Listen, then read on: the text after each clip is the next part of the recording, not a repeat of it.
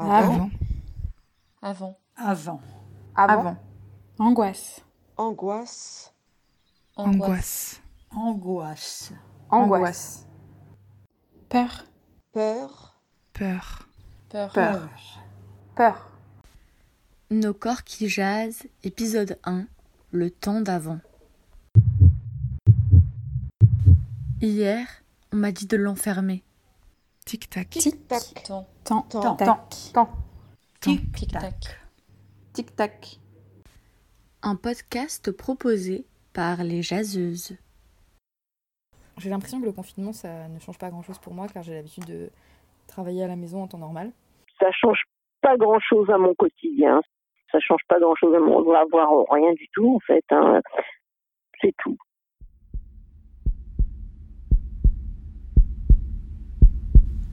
Je travaille dans le service client d'une entreprise d'ici. Les tâches sont assez répétitives et pas franchement intéressantes. Le vrai point positif était l'ambiance qui régnait entre collègues. Ce n'est donc pas le meilleur job à faire tout seul.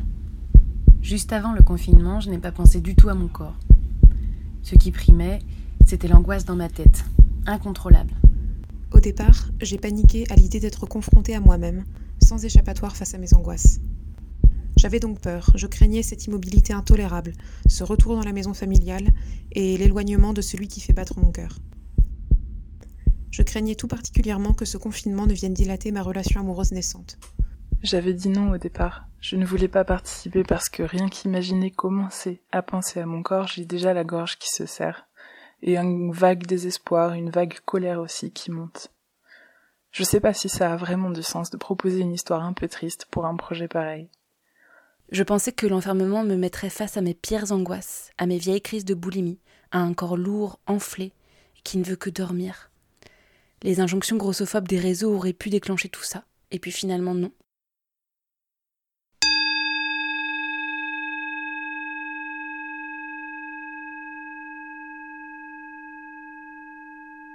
En temps normal, un agenda bien rempli, des dîners entre amis, des expositions et de nombreuses séances de sport me permettent de gérer l'anxiété qui me submerge parfois.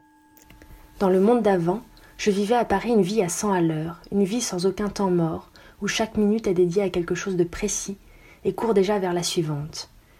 Une vie où chaque jour mes yeux plongeaient dans d'autres yeux, où chaque jour mon corps se montrait à d'autres et avait à leur répondre.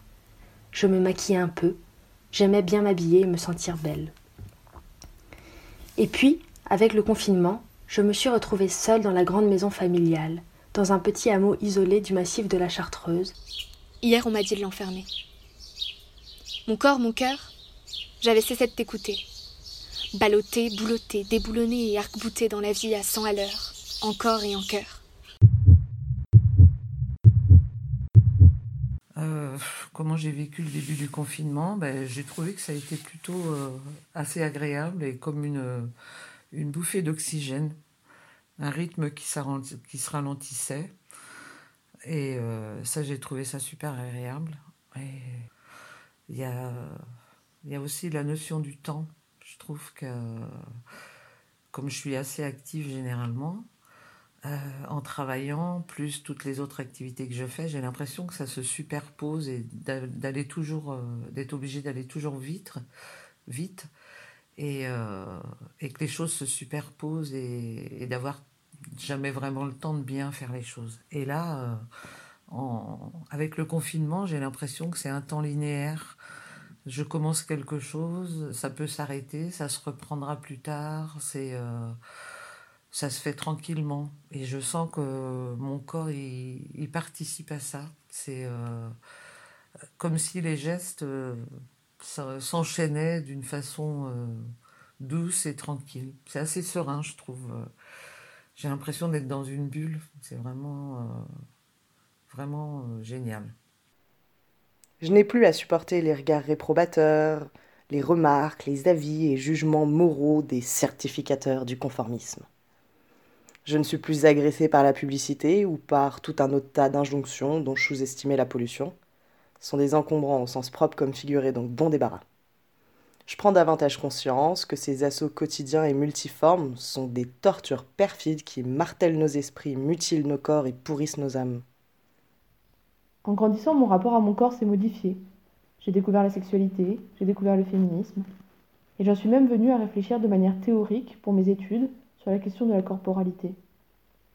Pour autant, je ne peux pas dire que cela se soit traduit par une transformation radicale de mon rapport transparent à mon corps. La montée du féminisme et du Black Power a permis de redéfinir les critères de beauté. Nous nous trouvions belles car nous étions déterminées et insoumises. En nous libérant des prescriptions d'une société misogyne, nous explorions de nouvelles manières de nous comporter, de nouvelles manières de rire, de se faire des câlins, de se coiffer, de croiser nos jambes, de nouvelles manières d'être ensemble et de faire l'amour. Par-delà les frontières du corps, Sylvia Federici. Aujourd'hui, mon corps est plus apaisé. Il a apprivoisé le changement de rythme, le temps dilaté, étiré, ralenti. Il accepte les temps morts et découvre qu'ils ne sont jamais morts. C'est bientôt la fin du confinement. Je compte les jours. Étonnamment, c'est pas parce que j'ai hâte que ça se termine. À vrai dire, je crains le retour à la vie normale. Comme un oisillon qui ne veut pas quitter son nid par peur de l'extérieur. Pourtant, ce n'est pas l'inconnu, donc de quoi j'ai peur? Donc oui, j'ai peur de redevenir esclave d'un régime viriarcal et totalitaire.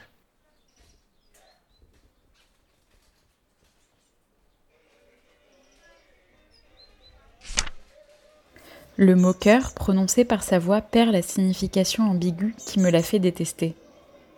Et je vois mon cœur, œil, centre, horloge et valve de mon espace charnel. Dans l'obscurité, j'écoute avec mes paumes sa pulsation violente qui, de ma poitrine à mes tempes mouillées, crie de joie et ne veut pas s'apaiser. Goliarda sapienza, l'art de la joie.